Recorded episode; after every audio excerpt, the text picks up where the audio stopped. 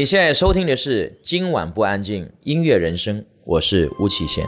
盼望你没有为我又再度暗中淌泪，我不想留低。提到香港乐队，相信无一例外，所有人的第一反应一定是 Beyond。这支殿堂级的乐队曾经创作了太多优秀的作品，这些歌承载着六零后至九零后们的集体回忆。前些天在杭州，我跟 Beyond 的御用填词人刘卓辉面对面，追问他对 Beyond 的独家记忆。喜欢别人给你冠上这个标签吗？Beyond 的御用填词人。以前二十多年前、三十年前不太喜欢，因为我觉得，因为我当时也帮别的歌手写歌，也好像挺成功，所以那个时候还不知道 Beyond 原来能。成为一个很经典的名字，而且流传他们的歌曲流传那么长时间，所以以前是被称为御用 Beyond 御用作词人。现在我经常自称我是 Beyond 御用作词人，嗯，因为我觉得 Beyond 带给我很多呃很好的事情，就包括这本书。嗯，回忆一下你跟 Beyond 的相处的这几十年的一些故事往事啊，你觉得？有哪几个时间片段是可以我们以前不太知道的，但是是您比较私藏的一些记忆？如果说我们接触比较，如果说我们接触比较多是八十年代末九十年代初那那几年吧，因为他们那个时候工作也没那么忙，我工作也没那么忙，然后就呃有有一两年时间，我们经常在香港某个咖啡厅经常会聚，但是那种聚。那种相聚也不是说故意约好的，因为那个地方就是我们一些文艺青年或者文化圈的、电影圈、音乐圈的人，知道，呃，有晚上有空就就就去那个咖啡厅，肯定会见到熟人。因为 Beyond 他们几个也是也是会经常去的地方，去那个地方的，所以我们我们见的可能在那个地方比较多。那个时候他们的打扮是怎么样？很普通的，普通的普通人打扮啊。这不是不是明星打扮，就一件背心吗？也没有没有，就是很普通的这样普普通人这样的。黄家驹给你留下什么印象？他印象最深就是他呃挺啰嗦的，挺啰嗦的。呃，他有个外号叫黄渤，就薄薄的薄，就是他很唠叨。然后呢，比如说他又喜欢表达自己的观点，然后如果对方不跟他的观点不对不同的时候呢，他就会尽力去说服你。这是体现在他的在事业上或者音乐上，他很很积极进取的去做到他想做的事，就反映了他的性格。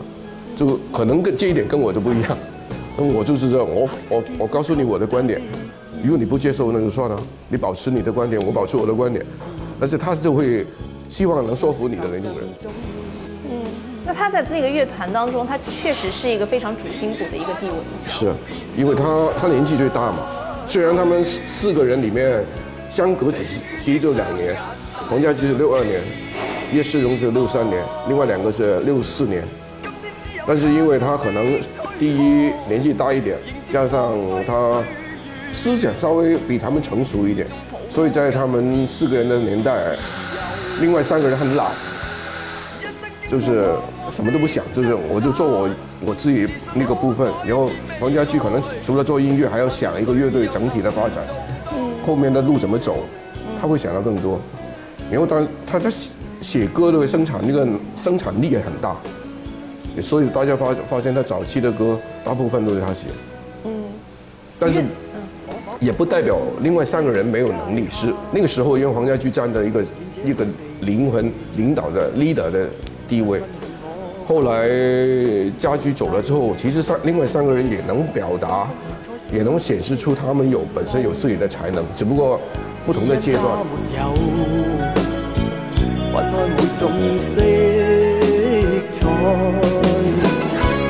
年月把拥有变做失去，疲倦的双眼带着期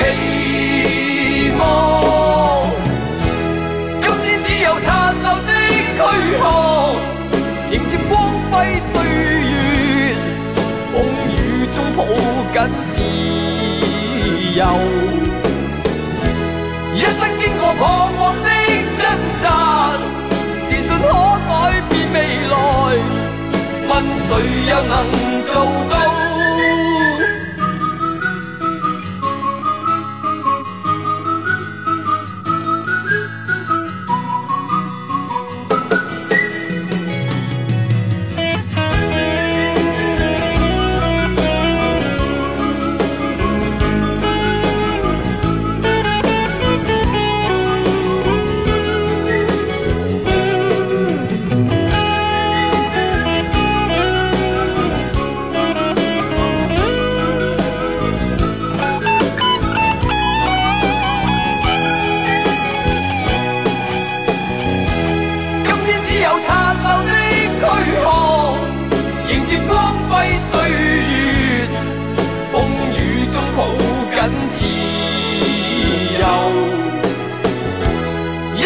个彷徨的挣扎，自信可改变未来，问谁又能做到？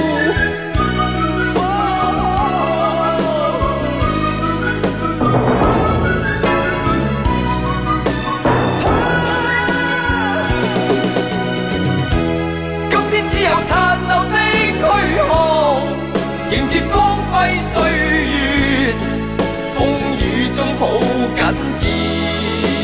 由。一生经过彷徨的挣扎，自信可改变未来，问谁又能做到？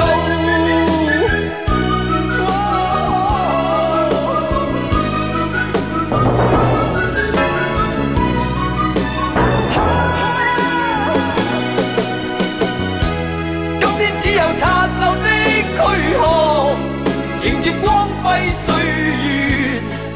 风雨中抱緊自由。你能够想到的，就是在当时那个情况下，他们的可能，因为他们是一支很有名的独立乐队，那他们的作品可能就是自己写词、自己写创作歌曲、呃作曲，怎么会请你来作词？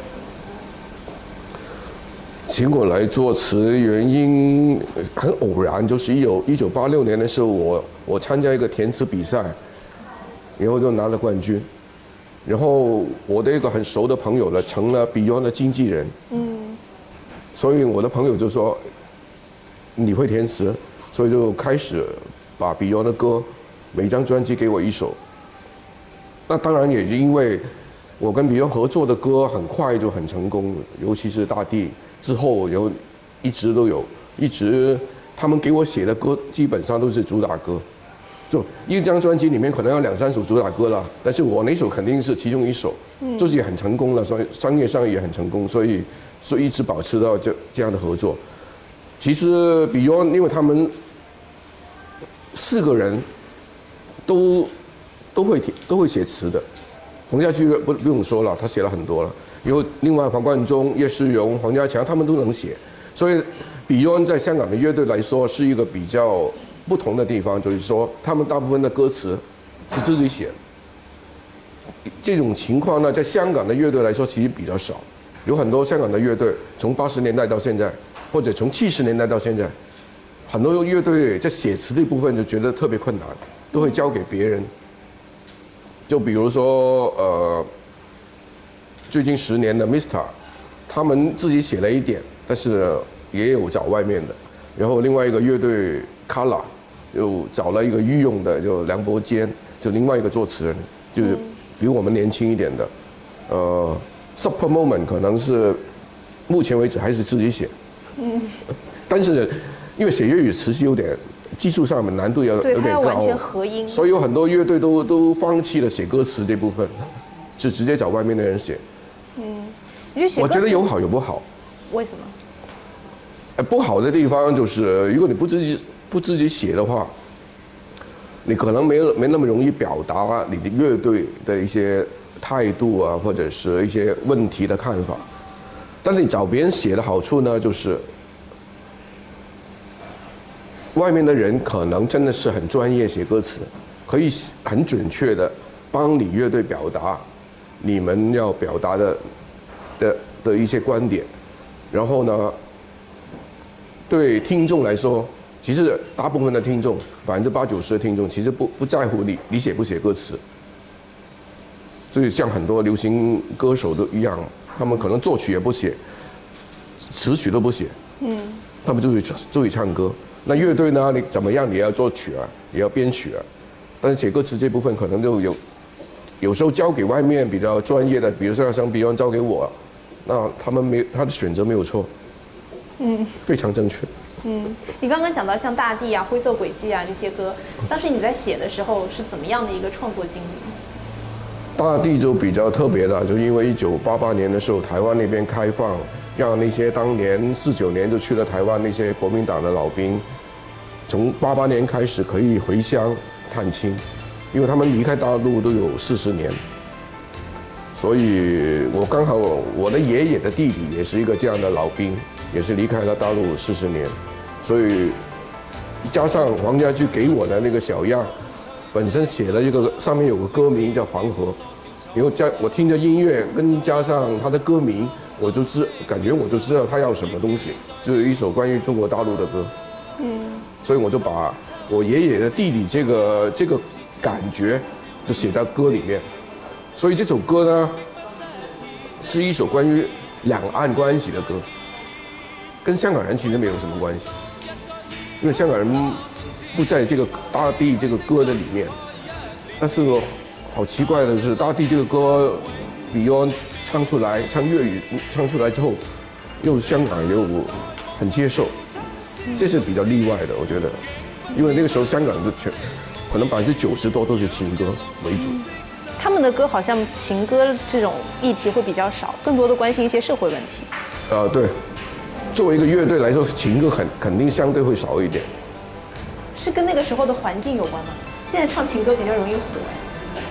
如果在如果是流行歌手、独立歌手，就只是唱歌的歌手，当然他们的歌百分之八九十都是情歌的了。但是对对于一个一个乐队来说，肯定他不可能全唱情歌，他肯定乐队就是乐队嘛，他就有一种态度的感觉。在相识里共存。孤息分割的大地划了界线回望昨日在异乡那门前唏嘘的感慨一年年。但日落日出永